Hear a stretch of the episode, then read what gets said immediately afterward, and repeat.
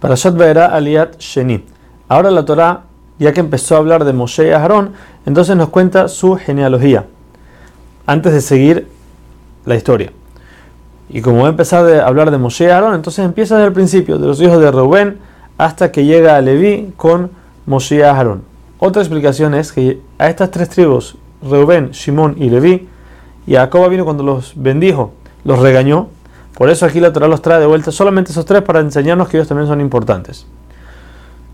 Aquí la Torah nos dice los años de que vivió el hijo de Jacob Leví, que fue el último que falleció de los hermanos, porque sabemos que mientras uno de los hermanos estaba, cualquiera de los hermanos estaba vivo, todavía no había empezado la esclavitud. Entonces nos dice los años de Leví para saber en qué año en verdad empezó la esclavitud en sí.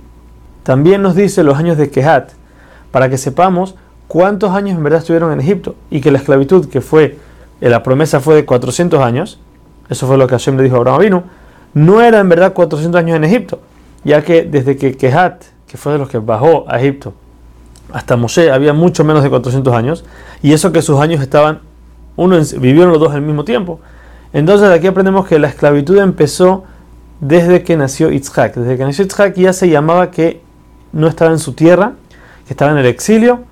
Por eso desde ahí Hashem empezó a contar los 400 años. En paréntesis, la Torah nos cuenta quién es la esposa de Aarón y quién es su hermano.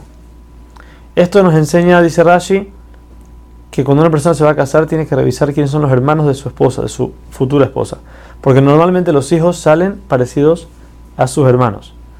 Por último, la Torah nos dice que Moshe y Aarón, que ya fueron mencionados como los hijos de Amram, de Amram son los que el Moshe y Aarón que Hashem les ordena ir con el faraón y decirle todo lo que tienen que decirle para enseñarnos que Moshe y Aarón hicieron su, su trabajo del principio hasta el final con toda la fe. Y también el orden de Moshe y Aarón es a veces inverso, a veces dice Moshe y Aarón, a veces, a dice Aarón y Moshe, para enseñarnos que los dos eran justos y tzadikim del mismo nivel.